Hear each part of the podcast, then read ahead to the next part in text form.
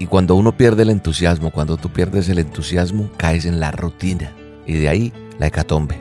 Y no disfrutamos la vida. Bienvenido a la dosis diaria. La dosis diaria con William Arana. Para que juntos comencemos a vivir. Esta es la historia de un día terrible en el que el odio, que es el rey de los malos sentimientos, los defectos y los vicios, convocó a una reunión urgente de todos ellos. Todos los sentimientos negros del mundo y los deseos más perversos del corazón humano llegaron a esta reunión con curiosidad de saber cuál era el propósito. Cuando estuvieron todos, habló el odio y dijo, los he reunido aquí a todos porque deseo con todas mis fuerzas matar a alguien. Los asistentes no se extrañaron, pues ellos sabían que el odio era el que estaba hablando y siempre él quería matar a alguien. Sin embargo, todos se preguntaban, entre sí, ¿quién sería tan difícil de matar como para que el odio los necesitara a todos? Quiero que maten al amor, dijo. Muchos sonrieron malévolamente, pues más de uno de ellos le tenía ganas al amor.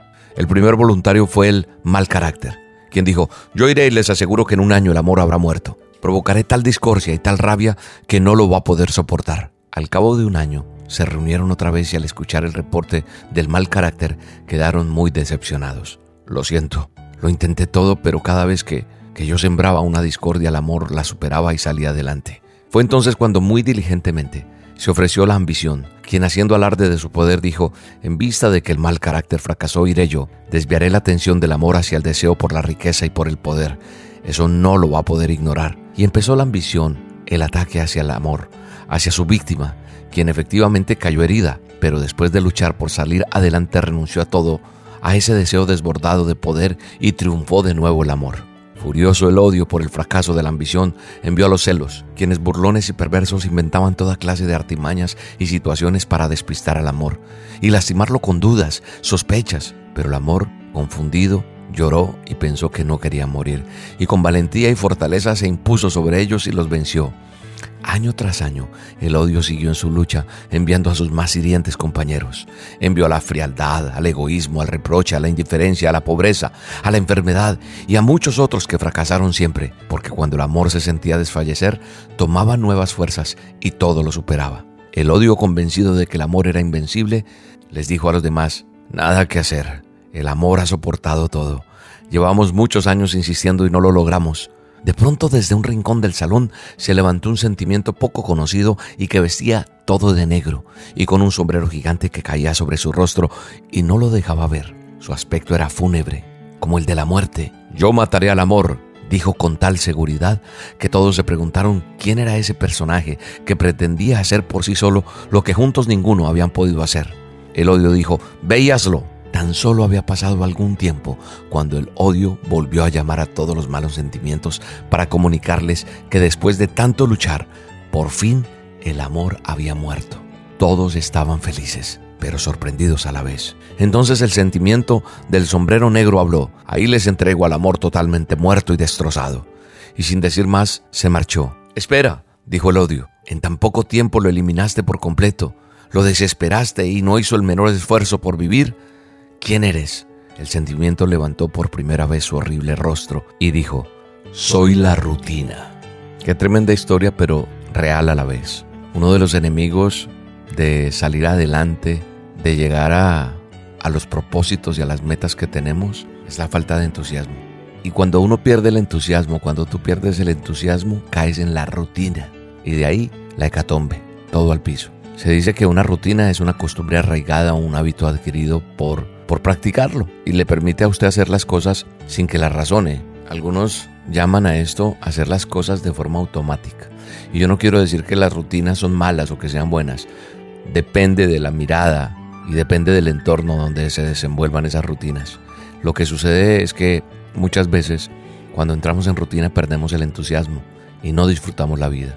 Y al no disfrutar la vida, no alcanzamos nuestros objetivos, nuestras metas, nuestros sueños. Yo hablo con muchas personas o escriben muchas personas que, que me dicen que sus vidas, sus matrimonios, sus trabajos han caído en la rutina y que están viviendo sin entusiasmo.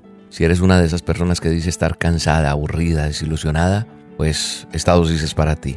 Porque hay quienes piensan, y yo estoy de acuerdo con eso, que para romper con la rutina hay que despertar la pasión. Porque sin pasión o sin entusiasmo no vamos a poder lograr nada grande ni extraordinario en nuestras vidas. En cada uno de nosotros hay un toque de grandeza que no puede ser activado hasta que activemos la pasión, hasta que generemos entusiasmo en las cosas que hacemos.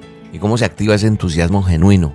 Ese entusiasmo que sea capaz de transformar las crisis en oportunidades. Eso que te va a llevar a esforzarte más por lo que quieres. Eso que te dará inspiración para tu matrimonio, para tu trabajo, porque una persona que está entusiasmada puede superar todos los obstáculos o todas las circunstancias que le presenta la vida. Entonces lo que tienes que hacer es revivir la pasión o entusiasmo mirando qué es lo que te gusta hacer, qué quieres hacer en tu tiempo libre, qué harías si supieras que no vas a fracasar, cómo puedes hacer que tu matrimonio se vuelva apasionado, cómo puedes hacer que tu trabajo sea un lugar divertido. Si nosotros podemos responder a esas preguntas, vamos a encontrar la pasión.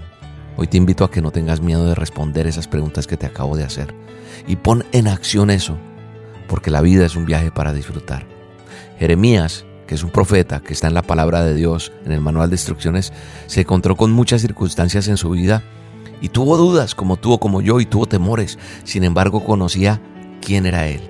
Conocía su misión para cuál estaba llamado y con entusiasmo decía, al encontrarme con tus palabras, yo las devoraba ellas eran mi gozo y la alegría de mi corazón, porque yo llevo tu nombre, Señor Dios Todopoderoso. Entonces ten en cuenta que hay que dejar atrás la resignación, la negatividad, cambiar nuestros pensamientos de chatarra en pensamientos de gozo, llenarte de la palabra de Dios, probar que Dios es bueno, sacarte de tu cabeza que Dios es el culpable de lo que te ha pasado, desarrollar una buena imagen de ti mismo, de ti misma, porque si te amas a ti puedes amar a los demás. Hay que planear, hay que planificar dónde, a dónde es que quieres llegar y a dónde quieres estar.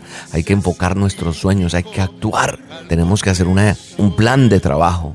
Alguien dijo por ahí, quien se junta con águilas vuela alto.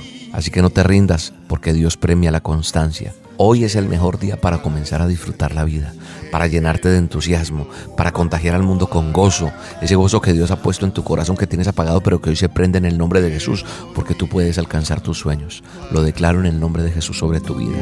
El amor se entrega y no se piensa. Puede más la fe que la razón. Mas si vives solo y abatido, deberías pensar que los cuerpos pasan por la vida, pero el alma es inmortal.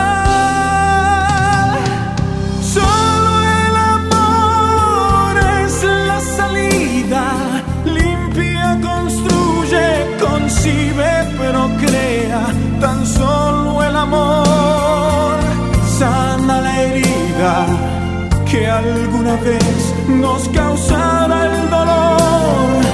Solo el amor es la salida, limpia, construye, concibe, pero crea. Tan solo el amor sana la herida que alguna vez nos causará el dolor. La dosis diaria Con William Arana.